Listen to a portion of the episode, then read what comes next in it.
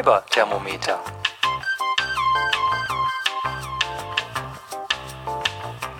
Hallo, herzlich willkommen zu Fiber-Thermometer Folge 6. Heute rund um das Thema Wissen, das die Welt nicht braucht. Ich bin mächtig spät dran. Eigentlich wollte ich schon äh, Mitte Januar wieder aufgenommen haben, aber mich hat das wahre Leben überrollt und ähm, so wurde es ein wenig später als eigentlich geplant, weil der Januar irgendwie komplett irrsinnig gestartet ist. Also normalerweise ist die erste Arbeitswoche noch relativ relaxed, weil ganz viele Leute nicht da sind und ähm, weil dann einfach man noch Zeit hat, sich so durch die ähm, durch das E-Mail-Postfach zu arbeiten, Dinge langsam wieder anzuschieben, Sachen vorzubereiten. Das war dieses Jahr nicht so. Diesmal ist das gleich äh, sozusagen Full Speed gestartet mit jede Menge Workshops, ganztägigen Terminen und so weiter und so fort. Und leider auch mit dem einen oder anderen, was nicht so perfekt lief, weshalb ich teilweise etwas mehr Aufmerksamkeit als gewünscht oder etwas mehr Zeit als gewünscht auf viele Dinge werfen musste, sodass weniger Zeit und vor allen Dingen weniger Energie ähm, für ja, Freizeit und ähm, faseriges oder fotografisches übergeblieben ist. Und ähm, ja, trotzdem habe ich total genossen, dass im Reverie Forum zu diesem Podcast ganz, ganz viel ähm, Gespräche stattgefunden haben, ich ganz, ganz viel Kommentare und Feedback bekommen habe. Das fand ich super klasse zu lesen. Vor allen Dingen so, so Dinge wie von Tini oder auch ähm, von der Nadelmaus so, ach, immer wenn ich da einen Podcast höre, müsste ich mir eigentlich einen Stift daneben legen, damit ich weiß, was ich alles kommentieren wollte. Und das finde ich natürlich voll schön, wenn man so dann wirklich so, ja, sich so, so Ansichten austauscht und solche Sachen. Finde ich total klasse. Und ich habe auch einiges an Kommentaren über den Blog bekommen. Zum Beispiel von Katharina, die sich irgendwie durch die letzten Folgen gewühlt hat.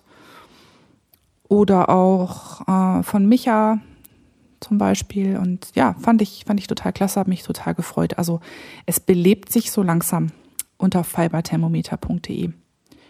Und was mich auch völlig aus den Socken gehauen hat, irgendwann in einer der letzten Folgen von den Knitmore Girls wurde der Podcast auch ganz kurz erwähnt. Ich habe es zwar damit nicht in die Show Notes geschafft, aber trotzdem, Gigi, ganz herzliche Grüße von hier aus über den Teich und hat mich total gefreut, dass ähm, du bei mir reingehört hast. Super. Bei so prominenten Podcastern, da geht einem doch gleich ähm, das Herz auf, wenn die dann auch mal in so einen neuen Podcast hineinhören. Ja, was habe ich heute dabei? Also, ähm, wie der Titel schon sagt, habe ich einiges mit, was in die Kategorie Wissen, was die Welt nicht braucht, gehören würde. Und wenn das noch häufiger passiert, dann muss ich dafür wohl mal eine eigene Podcast-Sektion aufmachen.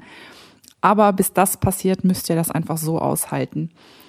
Ich habe ein bisschen zum Thema dies und das. Ich habe ein kleines Segment Stricken, ein längeres Segment Spinnen. Dann gibt es mal wieder Fiberthermometer unterwegs einen klitzekleinen Pick des Tages und Lost in Translation. Dies und das. Dies und das, genau. Ähm, ja, das ist der, der erste Teil, wo ein bisschen ähm, was zum Thema Wissen, was die Welt nicht braucht, vorkommt. Ich finde es nämlich immer super interessant und auch witzig, ähm, was für Einzelheiten aus grundverschiedenen Themengebieten irgendwie zusammenzugehören scheinen. Das macht mir dann so gewisse Aha-Erlebnisse und ähm, die teile ich immer total gern mit anderen. Hm, ich weiß allerdings nicht, ob die alle so spannend finden wie ich, aber man kann es ja mal versuchen. Also, das war so. Ähm, als Chris und ich im Oktober von Rhinebeck zurückkamen, da haben wir das mit dem Leihwagen gemacht. Also wir hatten, wir sind äh, nach New York geflogen, haben von da aus einen Leihwagen nach Rhinebeck, sind hochgefahren, sind dann nachher natürlich auch mit dem Leihwagen wieder zurück zum Flughafen. Und ähm, die Route führte uns dann auf dem Rückweg, auf dem Hinweg auch, aber da war es dunkel, ähm, auf dem Rückweg durch diverse New Yorker Stadtteile. Und wer das schon mal gemacht hat, der stellt fest, dass man dabei unzählige Brücken befährt. Ständig überquert man irgendeinen Fluss oder einen Teil des Hafens und ähm, ich war von den verschiedenen Brückentypen, die ich da gesehen habe, einfach unfassbar fasziniert. Vor allem, weil da auch Konstruktionen dabei war, die man echt nicht alle Nase lang sieht. Also Drehbrücken oder Schwenkbrücken zum Beispiel. Und so ein Teil dieser Faszination kommt halt auch durch meinen verknoteten Lebenslauf zustande. Irgendwann habe ich ja auch mal vier Semester Architektur studiert. Hüstel. Naja, wieder zu Hause habe ich dann ähm, an dem Wochenende drauf mal die Suchmaschine angeworfen um zu schauen, was ich denn so an Dokumentationen über New Yorks Brücken irgendwie auftreiben konnte. Leider habe ich nicht besonders viel über die Dreh- und Schwenkbrücken im Hafengebiet gefunden, die eigentlich der Anlass waren, dass mich das interessiert hat. Aber ich habe eine Doku auf YouTube gefunden, an der ich hängen geblieben bin. Und ähm, die beschäftigte sich hauptsächlich so mit der Geschichte der großen und berühmten Brücken der Stadt, deren konstruktionsbedingten Eigenschaften und auch deren Erbauern. Und ich bin ja total verrückt auf Dokumentation. Und ähm, so war der Klick auf den Play-Button ausgemachte Sache. Also das war irgendwie so, wir hatten gefrühstückt und wir sind natürlich wie immer vor dem abgegessenen Tisch sitzen geblieben und ähm, dann habe ich so ein bisschen gedaddelt und ja, während ich dann so vor dem Laptop-Bildschirm klebte, blieb dann auch der leergemampfte Frühstückstisch chaotisch, wie er war, für die nächste Stunde. Weil wer räumt schon auf, wenn man auch stattdessen Klugscheißerwissen einsammeln kann? Naja, und ähm, wie komme ich jetzt zum Thema? Ja, nur ein paar Minuten in die Doku hinein sagt der Sprecher doch einen Begriff, den ich in der Sendung über Brückenbau nun eher nicht vermutet hätte. Und zwar sagt er was von Luftspinnverfahren. Ja, wie bitte? Ich sehe hier Brücken, aber ich sehe nirgendwo ein Schaf. Ähm, aber tatsächlich, es gibt zwei Luftspinnverfahren, eines in der Textiltechnik. Aber hier ging es tatsächlich um das Luftspinnverfahren in der Bautechnik. Und ähm, und zwar ist das so, ähm, bei Hängebrücken mit einer sehr großen Spannweite, wie zum Beispiel bei der Brooklyn Bridge, sind die Haupttragseile, an denen die ganze Fahrbahn befestigt ist, so groß und schwer, dass es überhaupt nicht möglich wäre, die vorher, also sozusagen an Land, anzufertigen und dann in einem Stück über die Pylone zu ziehen.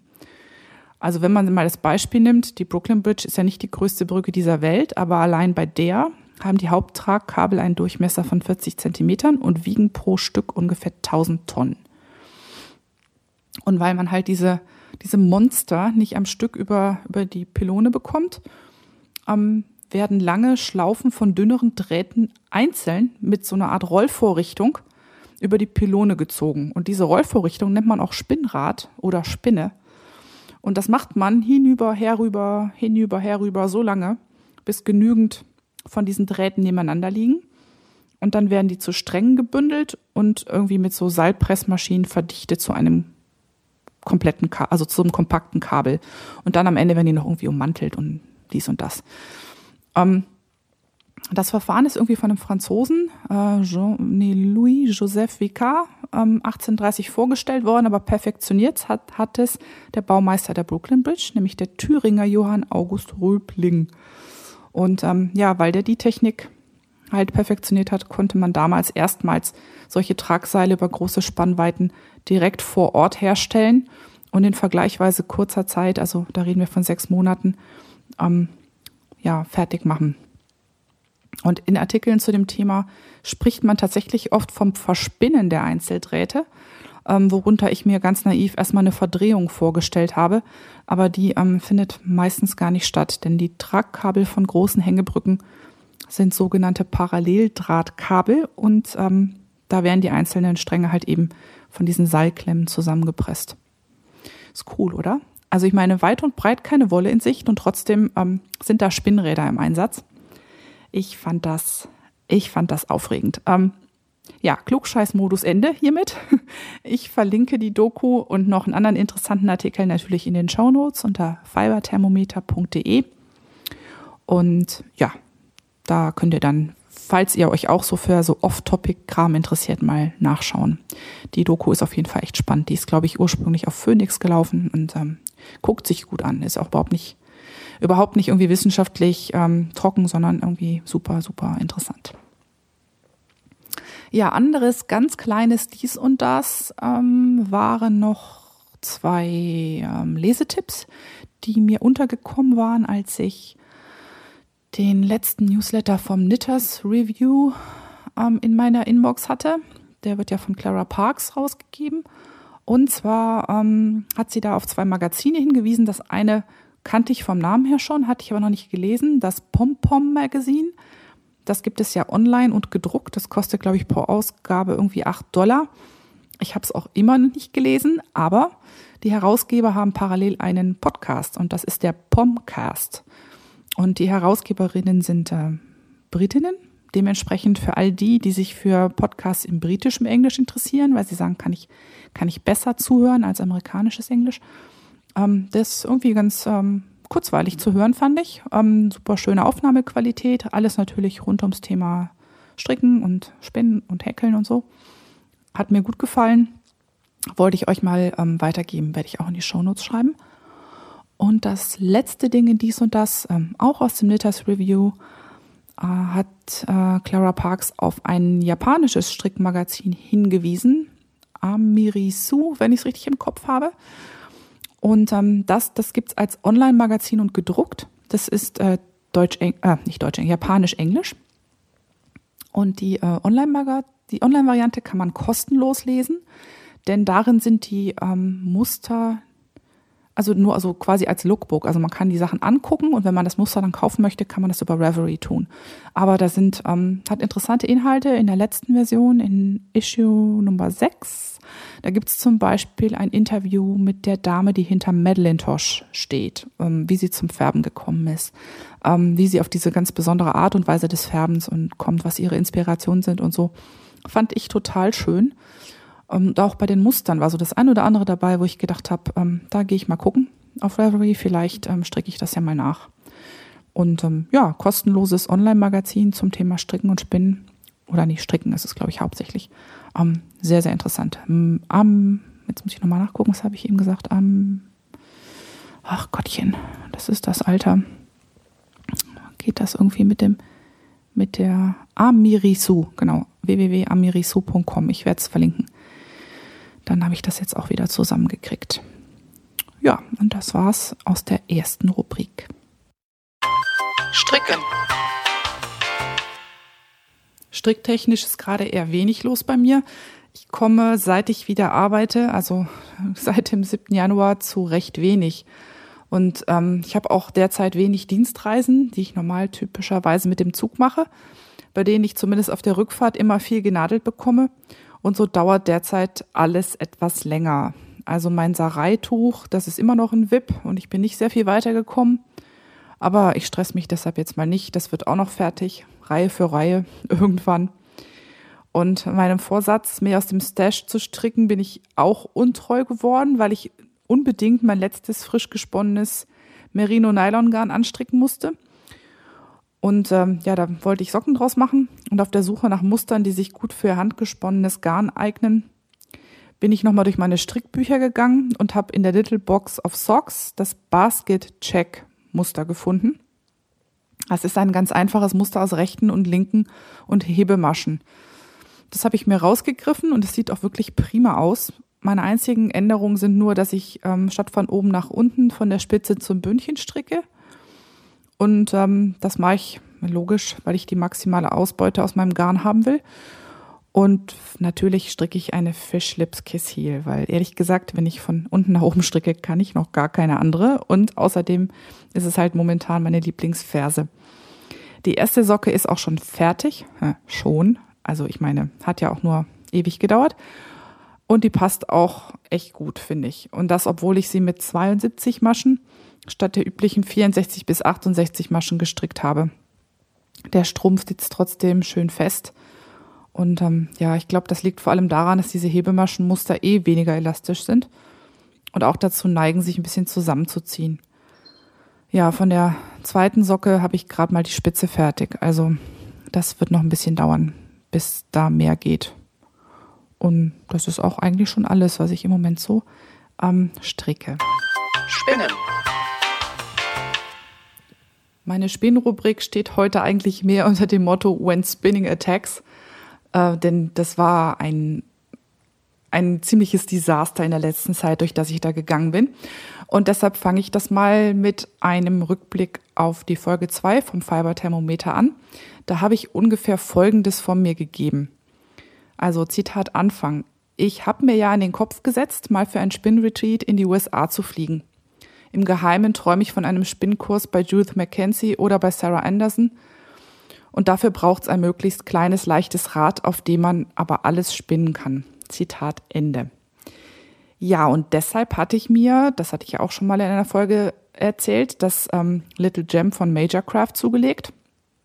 Und genauso ein Spinn- und Strick-Retreat, nämlich Madrona, findet im Februar nahe Seattle Tacoma statt und ich will daran teilnehmen. Und da muss ich natürlich unbedingt vorher tüchtig üben, denn ich habe ja keine Lust, mich in den Spinnkursen bis auf die Knochen zu blamieren. Und eigentlich wollte ich diese ganze Spinnüberei ja schon so in den Weihnachtstagen anfangen. Aber da war ich natürlich, äh, wie auch schon erzählt, wegen meiner kleinen Selbstverstümmelungstendenzen ziemlich out of order. Das ähm, ja, war dann so Anfang Januar einigermaßen wieder geheilt, so dass ich zumindest gerade sitzen konnte. Und so habe ich dann angefangen, das Reisespinnrad mal gründlich auszuprobieren und durch die verschiedenen Gangarten zu fahren. Und das ist ja so, dass das Gem von Hause aus mit drei Plastikspulen kommt. Die sind auch total praktisch, vor allem wenn man den Twist im Single setzen will oder auch direkt von der Spule aus färben möchte. Denn man kann die Plastikspulen in heißes Wasser schmeißen. Also man, man kann die quasi kochen, was man ja beim Färben auch tut. Jetzt ist aber so, dass ich auf dem Holzrad eigentlich auch lieber Holzspulen habe. Ich finde das einfach hübscher. Und außerdem machten diese Plastikspulen unter dem Viskosefaden von der Spulenbremse ein ziemlich unangenehmes, sirrendes Geräusch. Und äh, allgemein heißt es im Netz, und das haben mir auch einige auf Twitter bestätigt, das Sirren würde leiser werden, je mehr man spinnt. Also quasi, je mehr man die Spulen einspinnt. Aber bei mir hatte ich den Eindruck, wurde das irgendwie partout nicht leiser. Und am Ende war es sogar so weit, dass mein sehr geduldiger Chris anmerkte, dass das Geräusch doch ein wenig an den Nerven zerren würde. Weshalb ich dann ähm, irgendwann nicht mehr im Wohnzimmer gesponnen habe, also zumindest nicht auf dem Jam, und äh, damit dann hoch in meine Faserkemenate gezuckelt bin. Deshalb hatte ich äh, schon im Sommer auch, ähm, nachdem ich irgendwie die ersten paar Meter drauf gesponnen habe, den Viskosebremsfaden ersetzt und zwar durch einen Faden Kettgarn ähm, also der ist eigentlich zum Weben gedacht und macht die Kette bei Teppichen. Und dieses Kettgarn ist aus Baumwolle. Und ähm, damit war das Ganze schon doch leiser. Und ich hatte auch den Eindruck, dass der Einzug sich mit diesem Baumwollfaden noch ein bisschen feiner einstellen ließ. Ähm, ganz so leise wie meine anderen Räder wurde das Gem ja wohl nie werden, ähm, hatte ich den Eindruck, aber insgesamt ließ es sich so aushalten. Parallel habe ich dann auch noch Holzspulen bestellt bei Birgit von Knitart, ähm, über die ich auch das Gem bekommen hatte. Und ähm, habe aber, während ich auf die Holzspulen gewartet habe, erstmal in der Kombi Plastikspulen und Baumwollgarn so vor mich hingesponnen und gezwirnt. Und das lief auch eigentlich alles ganz fein. Ähm, das erste, was ich drauf gesponnen habe, das war mein solar gefärbtes Sockengarn, dieses Sonnengelbe. Und ähm, ja, das war eigentlich rutschte ganz gut. Das war allerdings, muss man sagen, eine längere Faser. Also da war ja auch Wensleydale drin und so. Und also das ist nicht so kurz stapelig wie Merino. Und mit der langen Faser, das lief super. So, und zum Üben hatte ich jetzt äh, endlich mal meine neuen Holzspulen aus dem Zubehörkorb gefischt und habe mal tief in meinen Faserstash gegriffen. Und ähm, da lag zuerst, lagen da die sechs Webspulen rum worauf ich die Merino Nylon Singles von Sweet Georgia gewickelt hatte. Damals auf dem Reeves gesponnen und ähm, die eigentlich schon ewig rumsaßen und warteten, mal dreifädig gezwirnt zu werden. Das habe ich dann gemacht, ähm, diesmal in der Kombi Holzspule und Baumwollfaden und das lief auch soweit erstmal alles ganz, ganz gut. Die Singles waren richtig tüchtig abgehangen und ähm, zickten nicht rum, also der Trall hatte sich schön verteilt. Und nach ungefähr zwei Dritteln der ersten Spule machte es dann plötzlich Flitsch. Und der Faden von der Spulenbremse war gerissen. Das, äh, wem das schon mal passiert ist, das ist total großartig. Das macht nämlich erstmal Single-Salat. Also jede Menge Spiralwürmer und alles durcheinander und so. Aber praktischerweise kam dann gerade der Mann um die Ecke. Dem habe ich die Singles in die Hand gedrückt und äh, habe ihn festhalten lassen, während ich meinen neuen Bremsfaden installiert habe und das ganze Kuddelmuddel ähm, entwirrt habe. Ich dachte mir erstmal nichts dabei, so von wegen kann ja mal passieren und habe zu Ende gezwirnt. Und das Ergebnis war auch wirklich total hübsch, so Zuckerstangengarn mit viel Kirschrot, Türkis, Mai, Türkis, Weiß, Maigrün und so, alles fein. Erstmal habe ich dann wieder vergessen, was da passiert war mit dem ähm, Faden vom, von der Spulenbremse. Aber weil Zwirnen alleine zum Üben nicht reicht, habe ich gedacht, okay, machst du gleich weiter. Mhm, wieder in Stash gegriffen und diesmal Merino-Nylon-Gemisch rausgezogen, nämlich das, den Verlosungsgewinn von der Tour de Vlies. Das war ein Kammzug von Moni von Ätherische Öle. Ja, und ähm, Merino Nylon ist ja ein bisschen kurzstapliger als die Cheviot Wensleydale Mischung, die ich da vorher drauf gesponnen hatte. Und so musste ich doch so ein bisschen mit den Einstellungen rumprobieren, bis das Verhältnis von Übersetzung zu Einzug so war, wie ich es gerne gehabt hätte. Und äh, dazu kommt auch, ähm, dass das Gem andere und kürzere Trittwege hat als zum Beispiel das Lendrum oder das Reefs, auf dem ich sonst spinne. Und das liegt zum einen daran, dass das Schwungrad halt einen sehr kleinen Durchmesser hat und zum anderen auch an der speziellen Aufhängung der Pedale, die eigentlich sehr genial ist, aber ähm, es tritt sich halt anders als bei den anderen Rädern. Und das hatte ich ja mit den Plastikspulen und dem Baumwollfaden ganz gut so eingestellt bekommen, aber irgendwie auf den Holzspulen, ich weiß nicht, woran es lag, mir kam der Einzug ruckelig vor. Und äh, bei einer kürzeren Faser wie, Faser ähm, wie Merino kann das schon ziemlich nerven, weil wenn das ruckelig einzieht oder gefühlt ruckelig einzieht, dann äh, lässt auch die Gleichmäßigkeit des Fadens irgendwann ziemlich zu wünschen übrig. Und ich bin ja Perfektionismus und Perfektionistin. Und wer mich ein bisschen kennt, der kann sich das Gemotze und Gefluche ungefähr vorstellen, das da mein Spinnen begleitet hat. Also es war echt gut, dass ich ähm, im Obergeschoss in meinem kleinen Räumchen hier saß und nicht im Wohnzimmer. Sonst hätte ich, glaube ich, ähm, mit meiner schlechten Laune glatt noch andere angesteckt. Aber damit nicht genug. Kaum nach 35 Gramm machte es wieder Flitsch und schon wieder war der Bremsfaden durch. Und ähm, diesmal war eben kein Mann in der Nähe, der mir beim Sortieren hätte helfen können. Und ähm, ja, habe ich herzhaft, äh, war ich herzhaft stinkig und habe dann erstmal wieder den Original Viskosefaden dran gemacht. Ich dachte mir ja, vielleicht irgendwie ist der Baumwollfaden zu weich für diese doch etwas ribbeligere Oberfläche in der Furche von den Holzspulen. Das funktionierte dann auch, nämlich ungefähr für die nächsten 25 Gramm. Und dann machte auch der Faden die Biege. Und äh, ja, das war dann so der Moment, wo es mir echt gereicht hat. Ich habe rumrecherchiert und dann im Majorcraft Forum of Reverie tatsächlich einen Post gefunden, in dem jemand so was ganz Ähnliches geschildert hat. Und da sich Glynis, die weibliche Hälfte von Majorcraft, da auch rumtreibt, ähm, hat sie das auch beantwortet und meinte dann, ähm, ja, also sagte nur, man möge der Spule doch mit Sandpapier zu Leibe rücken oder notfalls mit einer Nagelfeile und die Unebenheiten abschleifen.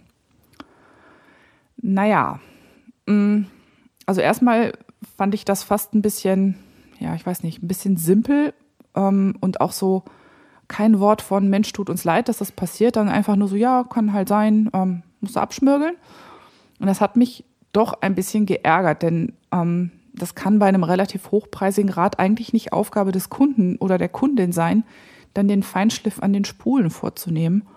Und ähm, da wollte ich es irgendwie nicht darauf beruhen lassen, habe gedacht, na dann mail ich mal nach Neuseeland und ähm, schreibe mal meine Lage. Irgendwie hatte ich Hoffnung, dass ich vielleicht noch eine etwas befriedigerende Antwort auf das ganze Problem bekomme. Ähm, das war dann aber nicht so. Die Mail von Glynis war ungefähr Wort für Wort deckungsgleich mit ihrem Antwort Post of Reverie. Ähm, was mir zum einen, also was mir irgendwie auch sagt, dass die Frage vielleicht doch ein bisschen häufiger gestellt wird, als man so denkt, äh, wenn die so als Textbaustein irgendwo ähm, schon abgespeichert ist. Also die Antwort. Nun ist es so, dass diese Holzspulen, so wenn ich das richtig sehe, wohl aus Bambus sind. Und auf der hinteren Seite, also vorne äh, gibt es keine Kerbe, halt nur auf der, auf der hinteren Seite gibt es eine feine und etwas tiefere Kerbe für den Bremsfaden. Und diese Nut ist schwarz geh oder verfärbt. Und ich vermute, dass das, diese Schwarze durch die Hitzeeinwirkung beim Fräsen passiert. Und die Oberfläche, die dann zurückbleibt, die ist gefühlt so ein bisschen körnig und es wundert mich eigentlich auch nicht, dass das eventuell ein Problem sein kann. Ähm, aber andererseits kommen die Spulen ja ab Werk so, also alle meine Holzspulen sehen so aus und da hätte ich doch irgendwie gedacht, dass der mitgelieferte Bremsfaden damit dann klarkommen würde.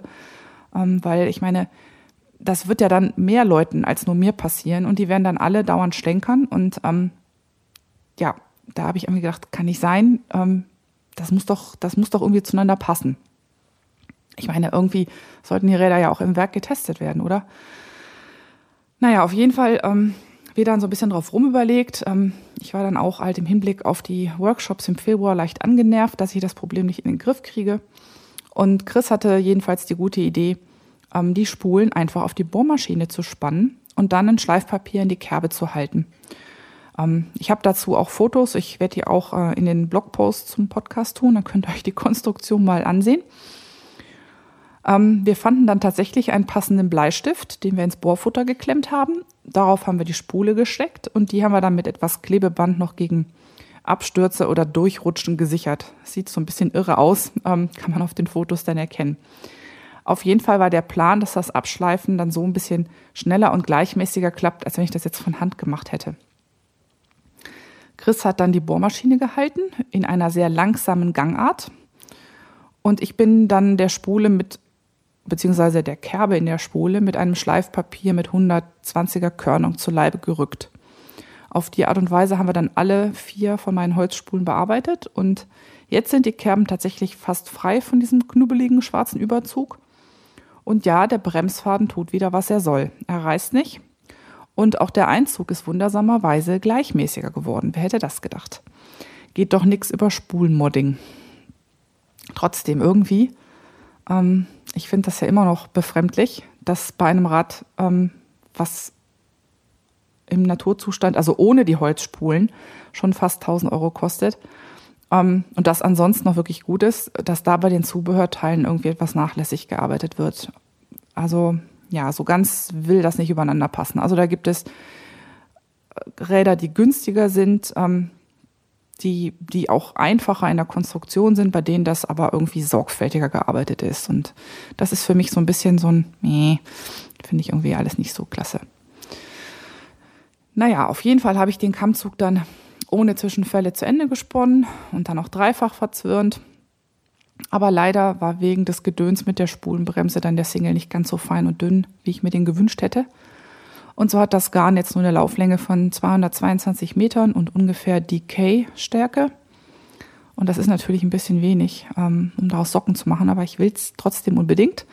Deshalb ähm, suche ich gerade in meinem Stash noch einen passenden Rest für Spitze, Ferse und Bündchen, damit es dann für einigermaßen gescheite, wenn auch kurze Socken reicht. Ähm, ich werde das mal ausprobieren. Ich habe ja neuerdings ein, ein, eine ganz starke Schwäche, eine starke Schwäche, ja, eine große Schwäche für ähm, handgesponnene, also Socken aus handgesponnener Wolle, besonders aus dreifädiger. Und insofern werde ich das wohl auch darin wieder umsetzen. Naja, war ein, äh, war ein hart erkämpfter Strang Garn und äh, gleichzeitig auch mein erster Punkt in der 2015 15-Punkte-Challenge ähm, ist mir, dieser eine Punkt ist mir persönlich doppelt so viel wert, weil das echt ein ziemliches Rumgefluche war. Naja, mit dem Üben soll es auf jeden Fall weitergehen. In letzter Zeit ein bisschen weniger, genau aus demselben Grund, warum ich auch weniger stricke. Aber ich versuche mich weiter durch den Craftsy-Kurs von JC Box zu arbeiten, den ich mir geleistet habe, Drafting from Worsted to Woolen. Und ich hoffe, dass ich noch ein paar Techniken schaffe, bevor ich dann äh, in etwas über einer Woche in die USA reise. Im Moment spinne ich dazu ähm, 150 Gramm Neuseelandlamm von Don Bröschenwolle. Die habe ich äh, auch letztes Jahr auf dem Hoffest gekauft. Und im Moment übe ich den kurzen Auszug from the fold. Und äh, das werde ich wirklich die ganzen 150 Gramm durchziehen, solange bis ich das dann, bis es dann richtig flutscht. Und wenn ich dann die 150 Gramm fertig habe, habe ich auch den zweiten Punkt in der Challenge erarbeitet. Immerhin. Fiberthermometer unterwegs. Wie eben in der Spin-Rubrik schon angedeutet, gehe ich demnächst mal wieder fasertechnisch auf Tour. Und zwar startet das Ganze am 11. Februar. Da hebe ich ab Richtung Flughafen Seattle-Tacoma.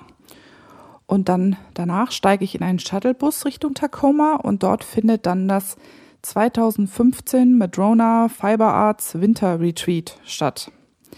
Und da gibt's von Donnerstag bis einschließlich Sonntag einen Haufen von halb- und ganztägigen Kursen zu verschiedenen Themen. Also es gibt Sachen zum Stricken, zum Spinnen, zum Brettchenweben. Es gibt sogar was zur Ergonomie bei Handarbeiten und ähm, ach, alles Mögliche. Und unter den Kursleistern, äh, Kursleistern, Kursleitern sind so Leute wie Stephanie Pearl McPhee, äh, Amy Herzog, Franklin Habit, Sarah Anderson, Judith McKenzie, Stephanie Gustard, Mary Scott Huff und noch irgendwie viele mehr, ähm, die ich bloß nicht, die ich nicht zuordnen kann, sagen wir es so. Und ich habe mir gedacht, wenn ich schon den Aufwand treibe, mir für sowas freizunehmen und so weit zu reisen, dann muss es sich auch lohnen. Und deshalb hatte ich mir vorgenommen, mich auf ungefähr drei bis vier Spinnkurse zu registrieren.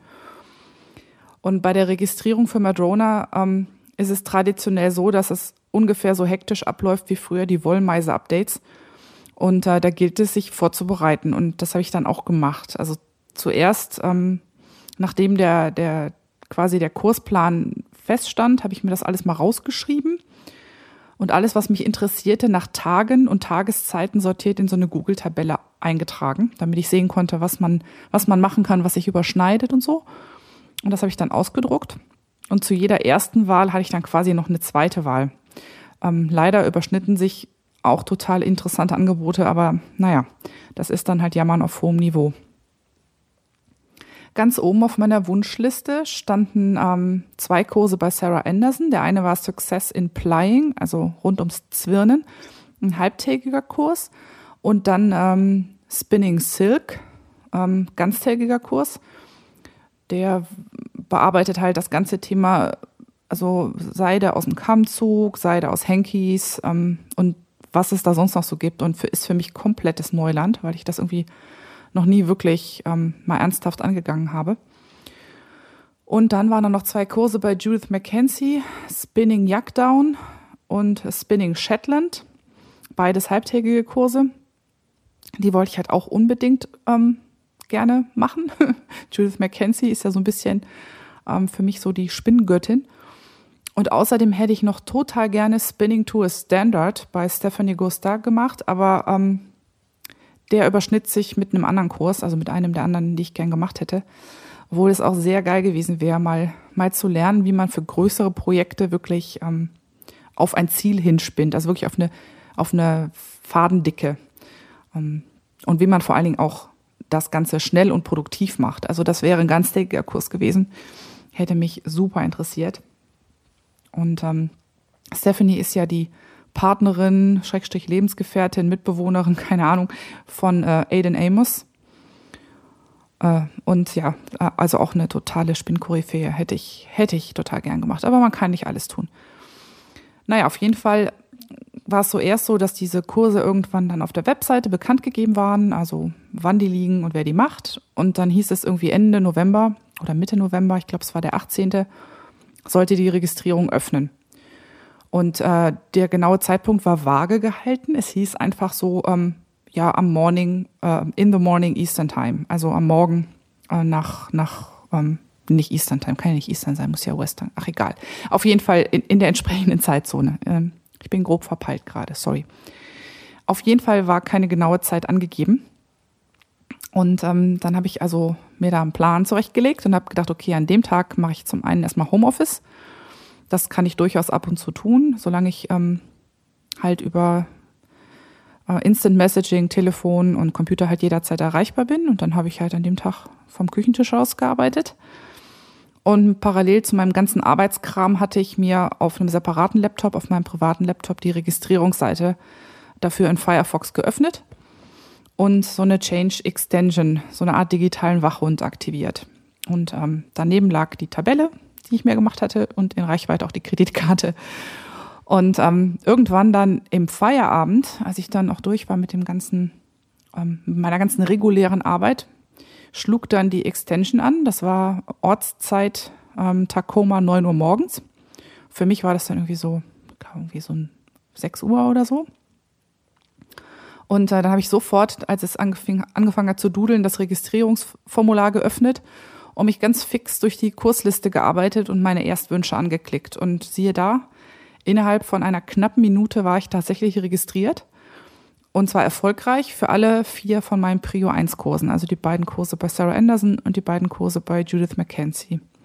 Freuen konnte ich mich zu dem Zeitpunkt aber noch nicht, weil ich ja auch noch ein Hotelzimmer im Veranstaltungshotel fangen wollte. Und ähm, das heißt, kaum war ich da fertig, musste ich dann von dort aus rüberklicken auf äh, die Registrierungsseite vom Hotel, die halt vorher auch nicht ähm, geöffnet war, aus Gründen nicht, sondern das wird alles halt genau darauf abgestimmt und habe mich dann durch die Buchung geklickt und ähm, ja, die erste Kategorie der Zimmer wurde mir quasi vor meiner Nase buchstäblich in der letzten Sekunde weggebucht.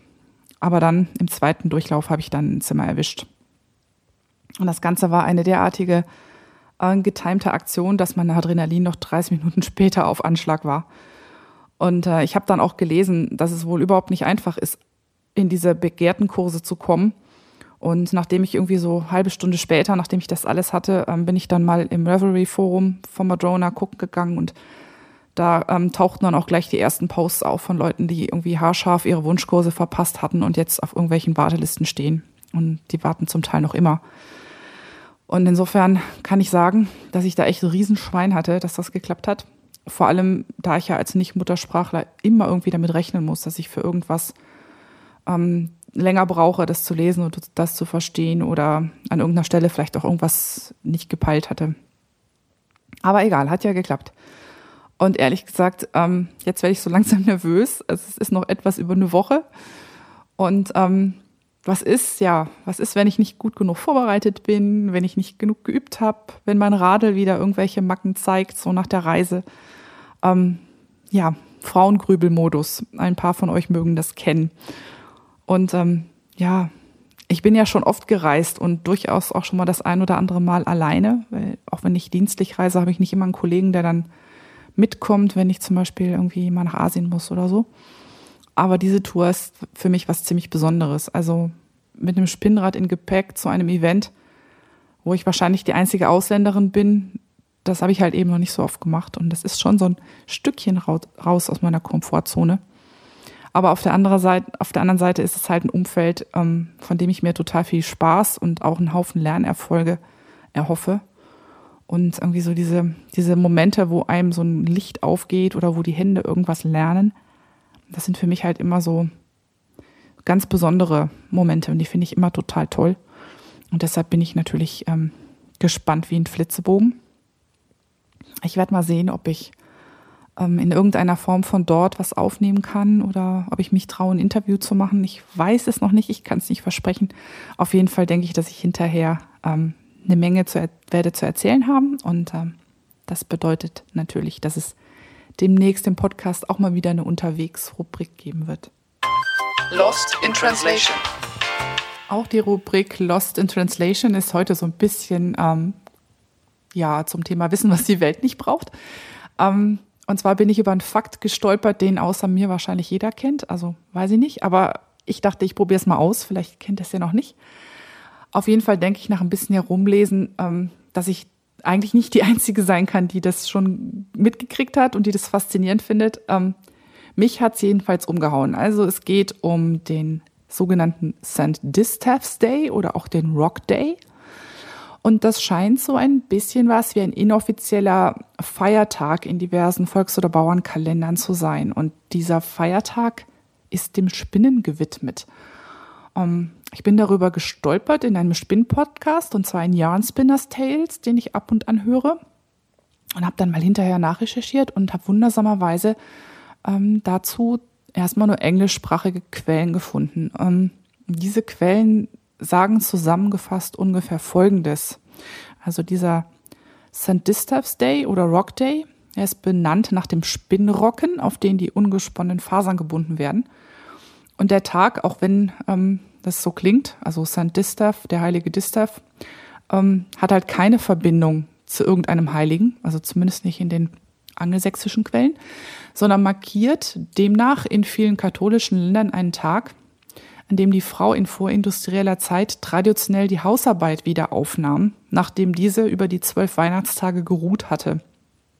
Und dieser Tag war der Tag nach dem Dreikönigsfeiertag, der 7. Januar. Und ähm, dieser Tag war sozusagen der Tag, in der man zum Alltag zurückkehrte. Und Alltag, das war halt in diesen früheren Zeiten, dass alle Frauen, ähm, wohl auch standesübergreifend, also durchaus auch adlige Frauen, in jeder Minute, die nicht von anderen Hausarbeiten belegt war, gesponnen haben. Und das war auch notwendig, weil ähm, es damals halt die einzige Möglichkeit war, genug Fasern, also Wolle, Baumwolle oder auch Flachs, in Garn zu verwandeln, um daraus später Tuch für Kleidung zu fertigen. In der ein oder anderen ähm, Literaturstelle heißt es aber natürlich auch, dass das Spinnen die Frauen vom unproduktiven Müßiggang abhielte. Ähm, letzterer war wohl eher Männern vorbehalten. Also da gibt es irgendwie so ein Buch der Ehemänner oder so ähnlich von einem Anthony Fitzherbert, ähm, der das formuliert hat, fand ich, ähm, ja, in Anführungszeichen sehr witzig. Naja, diese ganze Verbindung zu den zwölf Tagen des Weihnachtsfests ähm, scheint ja irgendwie so eine christlich-katholische Verdrahtung zu sein. Und so hat es mich dann schon ein bisschen gewundert, dass ich dazu irgendwie nirgendwo deutsche Quellen finden konnte. Immer nur so englische Wikipedia, ähm, amerikanische Seiten zum Thema Spinnen. Es stand doch irgendwo in der Knitting Daily mal drin. Und dann gibt es auch noch ein Gedicht, was diesen ähm, Rock Day zum Thema hat, ein englisches. Ähm, und doch, wenn man eben nicht nach einer christlich-katholischen Verbindung sucht, ähm, sondern nach einer Verbindung zum germanischen Brauchtum, schwuppdiwupp, taucht man, findet man plötzlich auch deutsche Quellen dazu. Im germanischen Brauchtum war es nämlich auch so, dass ähm, bis vor Weihnachten aller Flachs vom Rocken abgesponnen sein sollte. Und hatte eine Spinnerin ihre Arbeit nicht vor den Feiertagen erledigt, dann drohte ihr wohl Unheil, denn in der Zeit zwischen den Jahren, den sogenannten Zwölfnächten oder Rauhnächten, durfte nicht weitergearbeitet werden. Erst am Tag nach den Rauhnächten wurde das Spinnen wieder aufgenommen. Und Wikipedia sagt nun, dass diese Rauhnächte je nach Kalender zwischen dem 21. und 22. Dezember und 2. und 3. Januar lagen, beziehungsweise nach der uns ja betreffenden gregorianischen Kalenderreform eben zwischen dem 24. Dezember, Heiligabend, und dem 6. Januar, Dreikönig, gelegen haben. Was mal wieder, ne, das sind dieselben zwölf Tage äh, der Weihnachtszeit. Ja, und ähm, wenn natürlich das Arbeiten in den Rauhnächten verboten ist, dann muss es ja jemanden geben, der darüber wacht. Und ähm, das war tatsächlich in der germanischen Mythologie Frau Holle. Frau Holle, die Schirmherrin der Spinnerinnen und Weber. Und sie soll in der Zeit der Rauhnächte von, zur Erdoberfläche aufgestiegen sein, um nachzusehen, wer übers Jahr fleißig gewesen und wer faul gewesen war. Und wenn die Spinnerin fleißig gewesen war, belohnte Frau Holle mit Gold oder spann ihr des Nächtens die Spindel voll. Und wenn sie faul gewesen war, dann wurde ja ordentlich das Garn verdreckt und verwirrt oder manchmal sogar angezündet. Fand ich irgendwie, fand ich irgendwie cool. Gut, dass ich über Weihnachten nicht zum Spinnen gekommen bin wegen meines Treppensturzes. Da war bestimmt ein höherer Sinn dahinter. Naja, Frau Holle kennen wir ja alle noch aus dem gleichnamigen Grimmschen Märchen. Und wenn ich mich recht erinnere, spielt da ja auch der Fleiß der Schwestern eine große Rolle. Und ähm, ja, man kann da jetzt beliebig in die Tiefe gehen, will ich gar nicht. Auf jeden Fall ähm, habe ich noch gefunden, dass zur Herkunft von Frau Holle es wohl diverse Theorien gibt.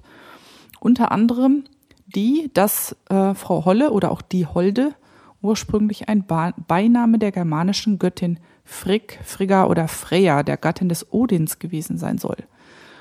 Und Frigga wird wie viele vorchristliche Göttergestalten auch oft mit einem Spinnrocken oder einer Spindel dargestellt. Ja, fand ich, äh, fand ich äh, super spannend, hätte ich irgendwie nie gedacht, dass es einen, in Anführungszeichen, Feiertag äh, des Spinnens gibt oder beziehungsweise wenn es ein Tag war, an dem die Arbeit wieder anfing, kann man das Ding eigentlich nicht wirklich Feiertag nennen. Aber ähm, viele nordamerikanische Handarbeitsgilden ähm, nehmen das wieder zum Anlass, um sich am 7. Januar zu treffen, irgendwie gemeinsam zu spinnen, gemeinsam zu schnacken, da halt so ein gesellschaftliches Event draus zu machen. Und das war auch der Grund, weshalb das in dem Podcast auftauchte, den ich gehört habe. Ich dachte, ich gebe euch das mal weiter. Ähm, so lange ist der Tag ja jetzt auch doch noch nicht rum, auch wenn ich ein bisschen verspätet dran bin mit Podcasten. Dann äh, passt das irgendwie noch so in den Jahresanfang. Pick des Tages wann immer wir in der Gruppe Podcasting auf Deutsch oder in irgendeinem von den anderen Reverie-Foren diskutieren, wie man nun die ein oder andere Technik macht oder wo man das Know-how für irgendwas herbekommt, dann ähm, stellt sich ja doch fast immer raus, dass irgendeiner ein Video kennt, was irgendwo auf YouTube ist. Und ähm, das Internet ist einfach eine fantastische Quelle, um möglichst schnell Dinge zu lernen, um sich Sachen selber beizubringen. Und was mir aber aufgefallen ist, dass wann immer man darüber lernt, dass äh, darüber spricht, dass man Spinnen lernen will, das erste, was einem eigentlich so in den Blick kommt oder in, in, in den Sinn kommt, besser gesagt, ist, dass man sich nach Spinnkursen umschaut. Ähm, und das habe ich ja auch gemacht. Also ich habe tatsächlich geguckt, wo kann ich hier in Hannover einen Spinnkurs machen, weil man natürlich gerade so beim Erstkontakt mit sowas ähm, super gern tatsächlich eine persönliche Anleitung hat und jemanden, der sich wirklich neben einen stellt und einem was zeigt und so. Und das ist, glaube ich, auch, vor allen Dingen, wenn man Glück hat, gute Kurse zu erwischen, immer noch so das Mittel der Wahl.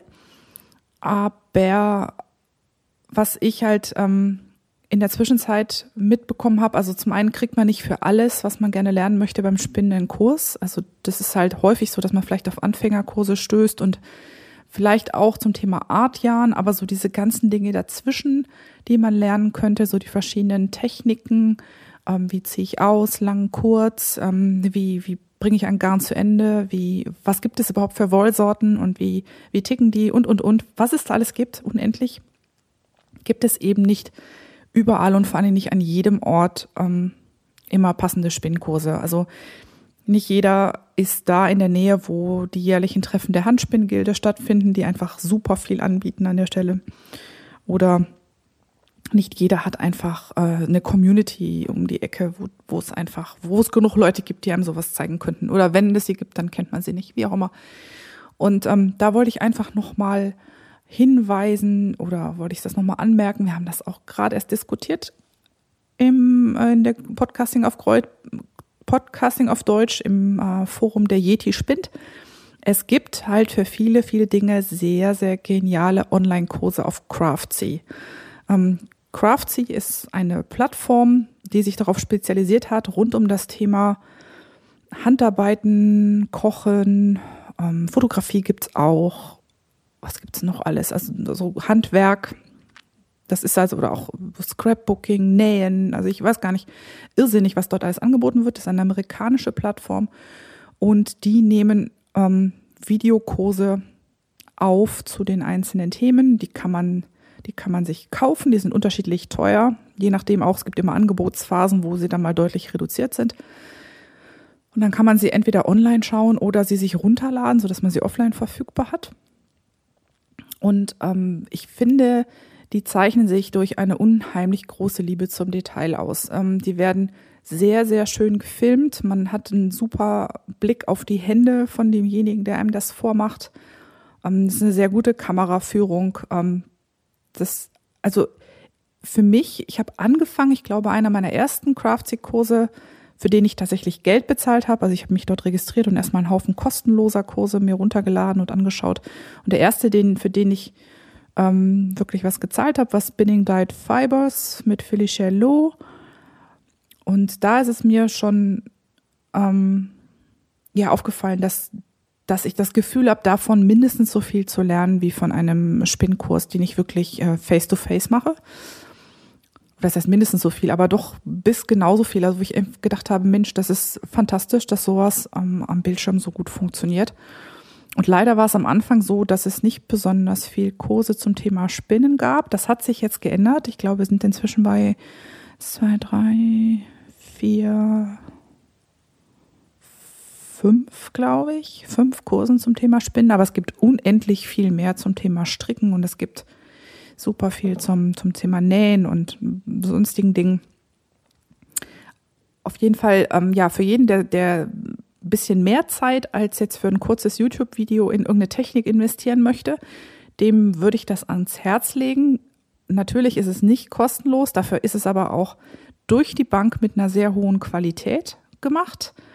Also das ist auch immer ein liebevolles Set für denjenigen ähm, aufgebaut, also der, der dort unterrichtet. Ähm, der hat immer ganz, ganz viel Bezug tatsächlich auch zu dem jeweiligen Lehrer. Und äh, die Kameraführung ist sauber. Aus meiner Sicht ist die oft viel, viel besser als zum Beispiel bei den Interweave-Videos, die es gibt für die Bücher. Zum Beispiel von Sarah Anderson oder von Judith McKenzie oder wem, wem auch immer die, die Craftsy-Sachen sind aus meiner Sicht noch besser produziert und haben deshalb auch streckenweise eine ganz andere Qualität als so der Durchschnitt auf YouTube. Nicht, dass es auf YouTube nicht gute Sachen gäbe, aber die Craftsy-Sachen sind, ähm, sind super.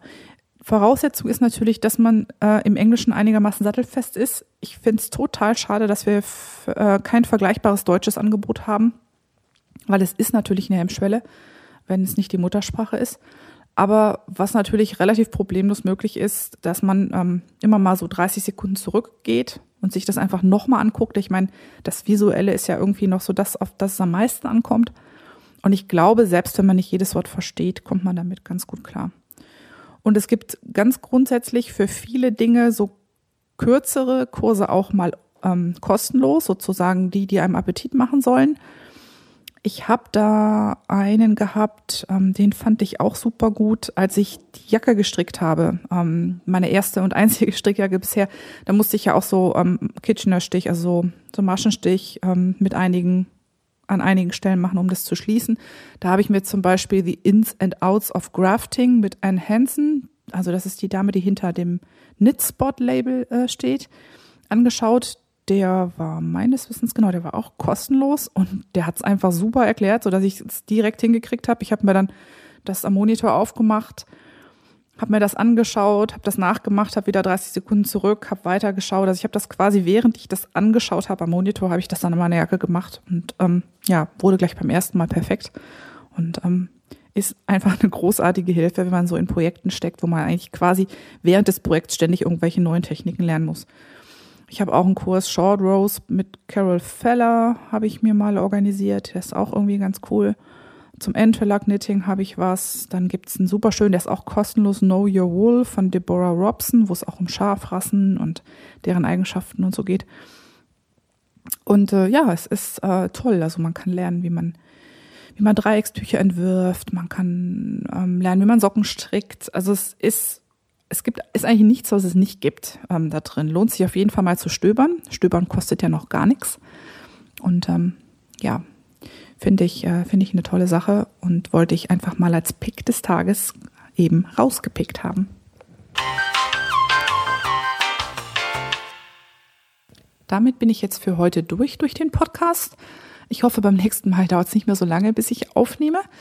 Ich ähm, freue mich wie immer total über Feedback. Ihr findet mich auf Twitter unter twitter.com slash Nahlinse. Auf Reverie bin ich die Nahlinse. Ähm, mailen kann man mir unter moni.fiberthermometer.de und natürlich Kommentare auf dem Blog des Podcasts unter www.fiberthermometer sind super, super herzlich willkommen. Und wer das alles nicht mag, weil er sich sowieso nur in Reverie rumtreibt, der findet da in der Gruppe Podcasting auf Deutsch auch den Forenpost zu dem Podcast. Genau. Ich hoffe, dass für euch, dass ähm, euch das Spinnen und das Stricken nicht attackiert, so wie mich in der letzten Zeit, dass ihr viel Zeit findet, euch eurem fusseligen Hobby zu widmen. Und wir hören uns wieder beim nächsten Mal. Macht's gut, bis dahin. Ciao.